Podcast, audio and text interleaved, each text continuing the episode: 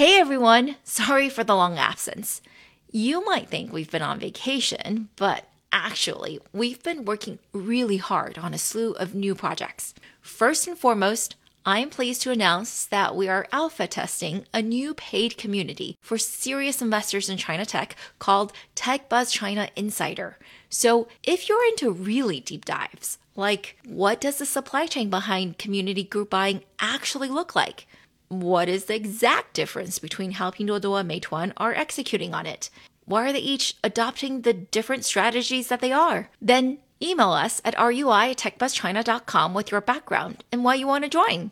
In addition, we are experimenting with new forms of audio. Many of you have told us that you love our audio essay type format, but you also want to hear some more casual conversations we have with other experts. So that's exactly what we're doing. We're calling them Tech Buzz China Livecasts, and today's episode is one such experiment. And we've actually recorded several others already. There's one with product manager Dan Grover on WeChat 8.0, one on cybersecurity, and one on the creator economy in China. You can even join some of these conversations live on the Clubhouse app. Join in our real-time Q&A. Follow RUIMA on Clubhouse to get alerted to all the events we do the president's key economic team goes to China. Uh, after a whole night thinking, I say I still want to do it.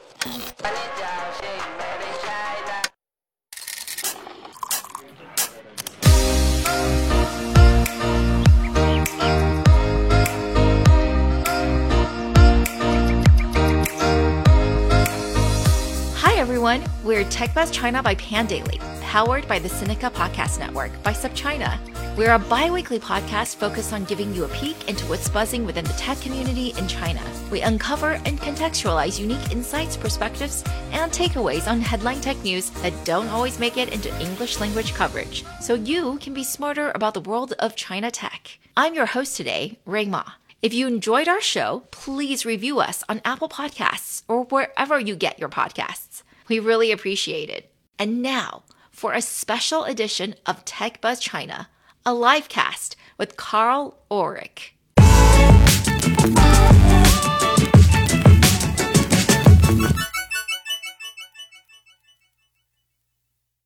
Hi, everyone. Welcome. I want to introduce my friend and speaker, Professor Karl Ulrich, who is the Vice Dean of Entrepreneurship and Innovation and the CIBC Professor of Entrepreneurship and E-commerce at the Wharton School of the University of Pennsylvania. He also hosts an appointment as a professor of mechanical engineering, and he researches innovation, entrepreneurship, and product development. He's written many books. Today, we'll be talking about his latest one, which was just released last week called Winning in China. But he's also written a couple other books, including Product Design Development, which is a textbook, as well as Innovation Tournaments that was published by the Harvard Business Press in addition to his academic work, I just want to emphasize that Karl is not one of those people that is only uh, spent his time in academia. He's actually an entrepreneur himself. So he's led dozens of innovation efforts for medical devices, tools, you know, all sorts of products, and he holds more than 20 patents. He's actually the founder of TerraPass, which the New York Times identified as one of the most noteworthy ideas of 2005. And if you guys are into scooters, he's also a designer of the Xootr scooter. I hope I pronounced that correctly, uh, which Business Week recognized as one of the 50 coolest products of the 21st century. So, really big deal. Karl holds bachelor's, master's, and doctoral degrees of mechanical engineering from MIT. So, like I said, today's topic is what it takes to win in China, a look at successes and failures. And we're really talking about Karl's most recent book, which is called Winning in China. So, I was very lucky to be able to proofread the book and I knew it was going to be really good because I have a really high opinion of Karl. Because so many of the examples were on tech, even I was still really surprised about how many of those case studies I was actually unfamiliar with. Even though I was living in China and working in the industry when these companies were expanding and when these case studies were unfolding, but I just didn't know what actually was going on. And a lot of the assumptions I made about why these companies succeeded or failed actually weren't true. So I'm really happy to be introducing Karl to talk about these case studies a little bit more in detail. So, the first question I wanted to ask you is how did you come up with the idea of the book? And specifically, why did you pick these eight case studies? And could you tell us what they are, actually, for us in the room who don't have the table of contents in front of us. Sure. Well, Rui, first, it's a huge pleasure to be here. I'm a big fan of Tech Buzz China. I listen to every episode, so it's real. I'm really honored to be on the show. So, first, I should say that the book is co authored with Lele Sang, who is a research fellow at the Wharton School. And the idea actually originated with a conversation I had with Lele. Lele came in my office at Wharton, San Francisco, and she said, Karl, she was an alum of Penn, she came by and said, Hey, I graduated from Penn. I want to write a book. And my plan is to write a book about US tech company failures in China. And I said, Lele, that sounds like a real downer. And we also don't really just support people to write books here at Wharton. But then she left and I got to thinking about it. And I said, well, okay, but what if the scope were broadened to be beyond tech and beyond US and looked at successes and failures. That would be a book that would have a broader audience and would be more interesting and would be a little more upbeat. So I went back to Lele and I said, hey, why don't we work on this together? And why don't we broaden it? And why don't we make it about successes and failures? So to answer your second question, Rui, the book has is basically eight deep case studies. In most cases, they're the first time anyone's written an in depth case study of the company's experiences in China. And then we have as bookends a framework at the beginning and then some prescriptions at the end. And the eight companies are Amazon, Norwegian Cruise Line, Hyundai, and LinkedIn. Those are the first four. And I should say the first two are, are unquestionably failures Amazon and NCL. And then Hyundai sort of is a two part story, which we can get into if you want. And then uh, LinkedIn is the, the jury's still out. They have not yet succeeded. And then the four successes are Sequoia Capital, InMobi, which is an Indian ad tech company, Intel, and Zegna, the Italian fashion brand. So I want to start off with, I think, the elephant in the room, which is uh, Amazon. When I first moved to China, Amazon was alive and well. For a while, it really looked like they were going to really take over the market because they started going to China in 2004, which is still pretty early. And they bought one of the leading local domestic players called Joyo.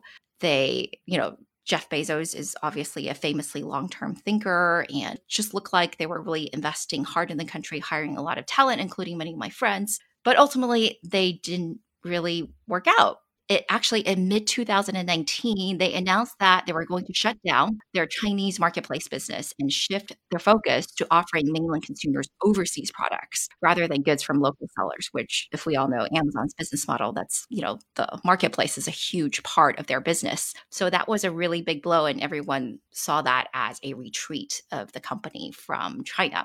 What do you have to say about amazon? Why did they not work out yeah, it's fascinating story. As with all of these stories, there's like a bunch of factors, but let me just take on a few of them. The first is that Amazon very much has a philosophy of one best way. There's one best way to do things, and we figured it out. And they're a little bit, I would say, a little bit arrogant that way, but often quite right. And in fact, one of the key principles of Amazon is leaders are frequently right or right most of the time or something like that. And so they bring a certain arrogance that we've figured this out and we know how to do things.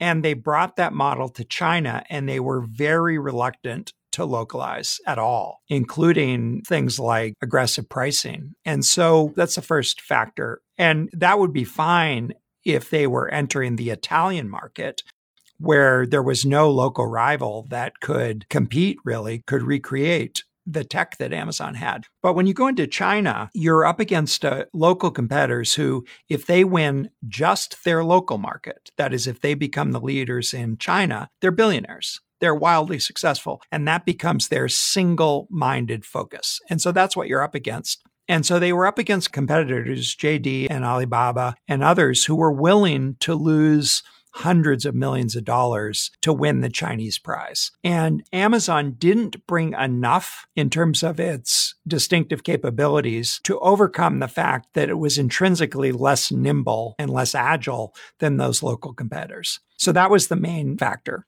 But there's another really interesting aspect to the Amazon story, which is that Amazon had opportunity costs. So if you actually look at the last five years, Amazon's return on capital has just crushed that of JD or Ali. Their stock is up a factor of 600% uh, in the last five years. They had amazing opportunities globally. And so, with a scarcity of managerial talent and some restrictions on capital, any company has to make a decision of, am I willing to lose hundreds of millions of dollars a year for some possible eventual prize here in China?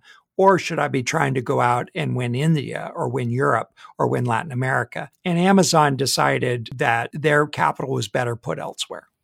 I remember there was also one case study that I wasn't aware of that you, or not case study, one example that you cited as part of the Amazon case about providing customer chat, right? I thought that was really interesting to contrast what they did there with Alibaba.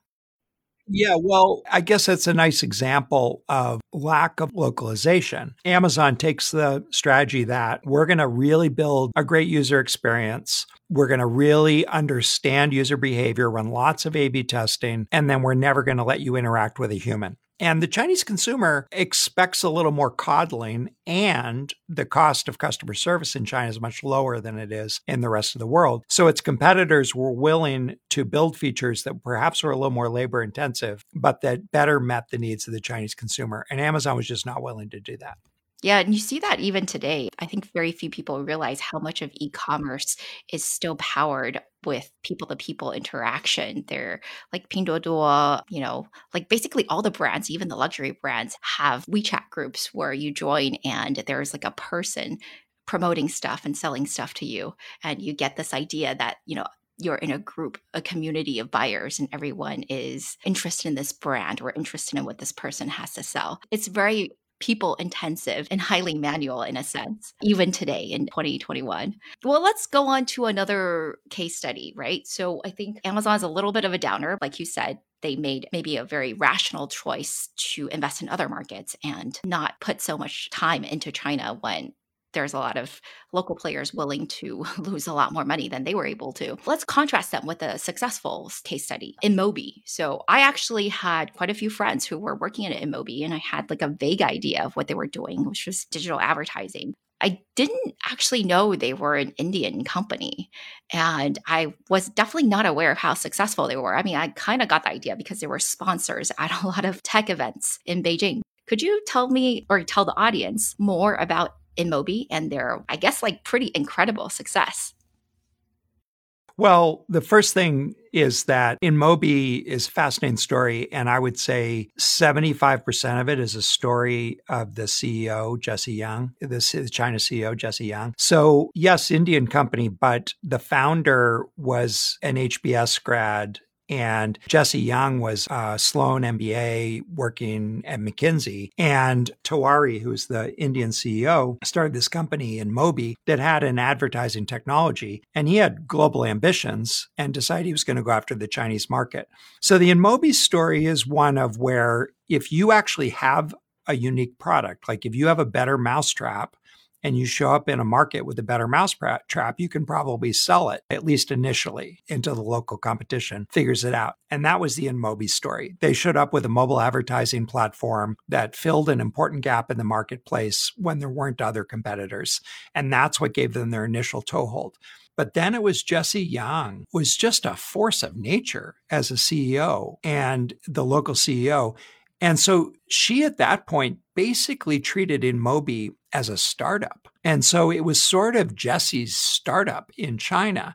And at a certain point, China actually started eclipsing the other markets. And so I actually don't know what's happened in the last couple months, but when we interviewed Jesse for the book, she said, you know, at some point I went back to the mothership and I said, we got to fork the code here and we're going to have to create our own Chinese version of this product because we're not responsive enough. And so she did that. She had her own developers, she developed locally. And then at a certain point, they, and I think this is their current plan, they're going to spin out the company into two companies because the Chinese market was sufficiently different and sufficiently vast that it could support a separate company and that that in fact would maximize the shareholder value of the original founding team And so it's a story in this case of getting super lucky with the CEO, but then giving this company who has an initial toehold, giving them enough autonomy to go build what was essentially a successful startup within China. Yeah, I remember when I was reading this story, when you say that Jessie is a force of nature, but it's really important to point out she didn't actually have any experience in this sector, right? She was like a consultant or something. Yeah, she had no experience as an entrepreneur and she had no experience in the sector. And that's why I say she was a force of nature. I mean, I literally think it was just her, and you just comes across when you talk to her. She's incredibly passionate, incredibly hardworking, but also whip smart and has this really amazing global perspective on e commerce and on entrepreneurship. And do you think that for Jessie, you know, I understand she's like really capable, but if she wasn't given the sort of leeway to go and pursue this, I mean, I can't imagine someone like I don't know if anyone from Uber China or something is in the audience going to headquarters and saying, hey, we need to completely have a separate app and fork the code. And it's going to be, we need a completely separate development team. And by the way, we're just going to be a separate company, you know, or take Uber or any other large internet company. I don't know how that would have been treated by the management. Well, Rui, you're getting at what's the central tension because if you're not going to take advantage of the mothership, what are you doing? You're basically just starting a startup. And so if you're not bringing something from the mothership, you might as well be a startup because there's a lot of overhead and sluggishness that comes with coordinating with a global parent. And so you better bring something very powerful to the table. If all you're going to do is fork and become a startup, you're better off not having any ties to the headquarters because that stuff slows you down. And so in some ways, in InMobi played it just right. What they brought initially was the original product, which was good enough to get started. But then when the sluggishness started to get in the way, they forked and they went independent. So you compare that to another example we have, which is LinkedIn. LinkedIn went to China and their strategy was to create a completely new app, Chitu. And then they had the worst of all worlds, right? Because they didn't have a powerful product from the parent, but they still had the sluggishness of coordinating with the parent. In that case, they played it exactly wrong. And it would have been better just to have been a completely independent startup.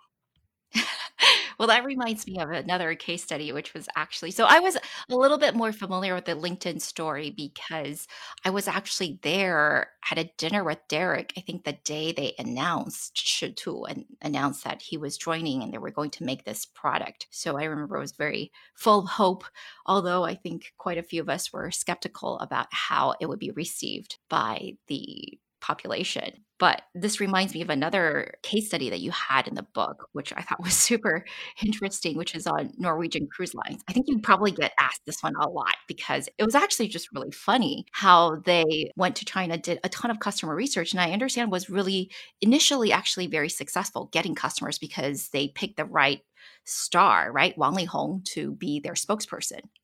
Yeah. So Norwegian Cruise Line is a fascinating company. First of all, it's not Norwegian, by the way. Their headquarters is in Florida, and but they kind of invoke this cool brand by be, calling Norwegian Cruise Line. So they they started off. You know, the cruise industry was pretty promising because it was a growing market for the Chinese, the affluent Chinese, also an emerging middle class. And the government was actually trying to encourage ports and cruise operators to be operating in China. So it looked pretty good. And so NCL did a ton of customer research and they figured out that they wanted to build a cruise ship that would be really tailored to the Chinese consumer. So you might imagine what it looked like. It had a bunch of gambling, a bunch of online shopping. It was red and gold, had dragons, all that stuff you might imagine. And then you know, sorry, three things happened. The first thing that happened was a bunch of others, Carnival and others, also entered the market at the same time. So there was a glut of capacity. And because they weren't a well known brand, they ended up with a, more of a middle class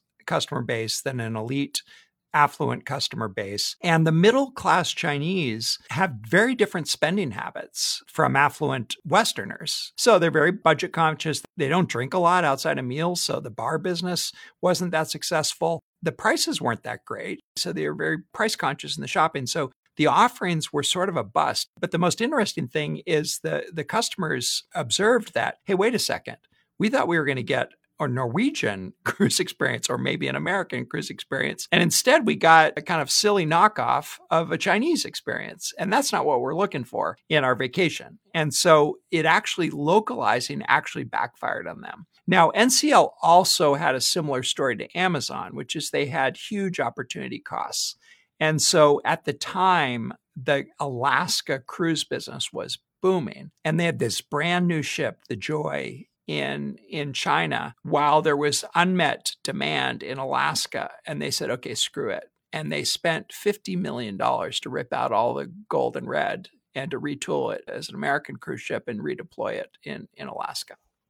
I just remember very vividly, like the example you had in the book of the Chinese customers weren't pleased with like all the karaoke rooms in Baijiu when they were expecting like high tea with, you know, white gloved waiters speaking English. So, and that's what they were thinking of when they were thinking of a cruise line. So, I have one last question for Karl, and that is Okay, given the tensions today between especially the US and China, but I think there are multiple geopolitical conflicts going on, what do you think is the opportunity for foreign companies, so non Chinese companies, to go into China today?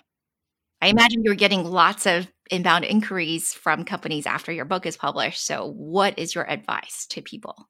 Yeah, well, we actually so let me make a short pitch for the book. First of all, it's a Wharton School Press book, and Wharton School is not really seeking to make money on its publishing operations. It's really about disseminating information. So this book is super cheap. It's like 10 bucks on the Wharton School Press site, $11 on Amazon. And if you're really too poor to buy it, send me a note. I'll, I'll get you some bootleg PDF or something. But we do have a chapter, two chapters at the end that are really prescriptions for those who are considering entering China. And I would say uh, just a few comments on the current situation. I actually think that actually operating in China might actually be easier than doing an import export arrangement. I mean, you could sell your products and services in China without actually operating in China through a partner or distributor or through import export. But the tariffs right now and the travel restrictions uh, all make that pretty dicey. And so, in some ways, it would be easier to actually operate in China than to operate it as import export. So that's the first point.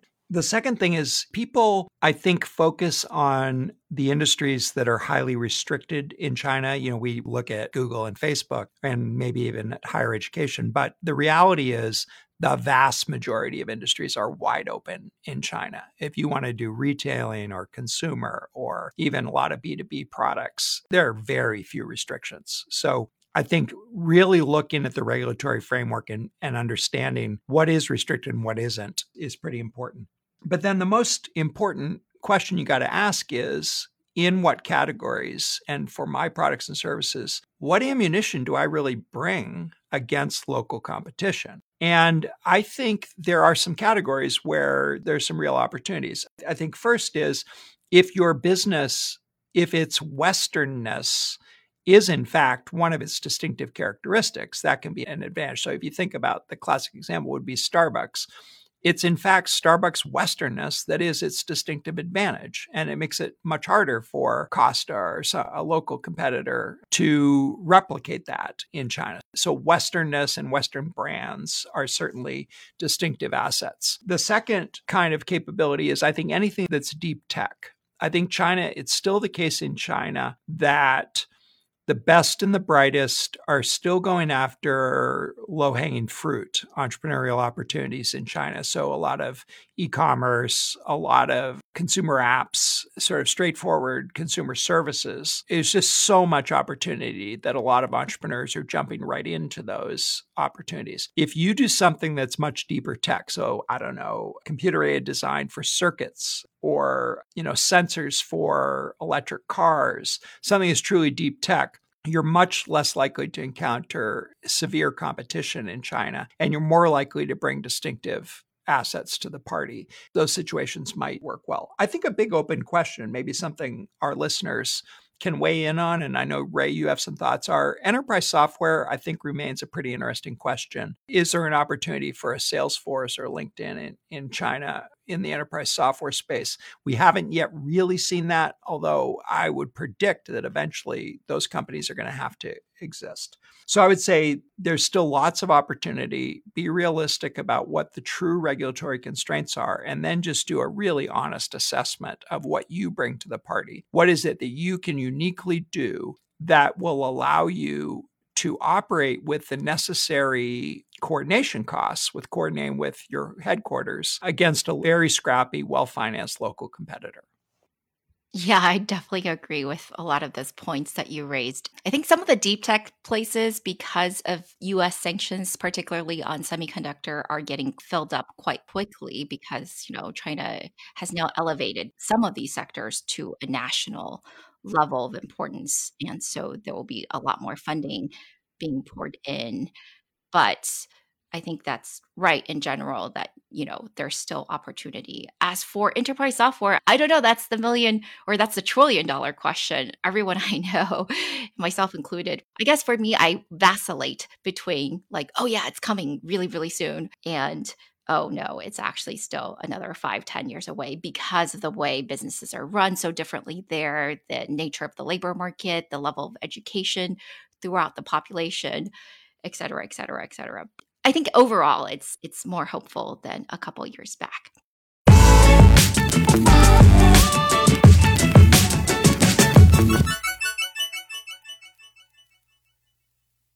Thanks for listening to the special livecast episode today. Do let us know what you think. My Twitter is spelled R U I M A, and you can follow us at TechBuzzChina, The Pandaily, and SupChina News. TechBuzz China by Pandaily is powered by the Sinica Podcast Network on SupChina. Pandaily.com is an English language site that tells you everything about China's innovation. Our producers are Bryce Ye and Kaiser Kuo. Thank you for listening.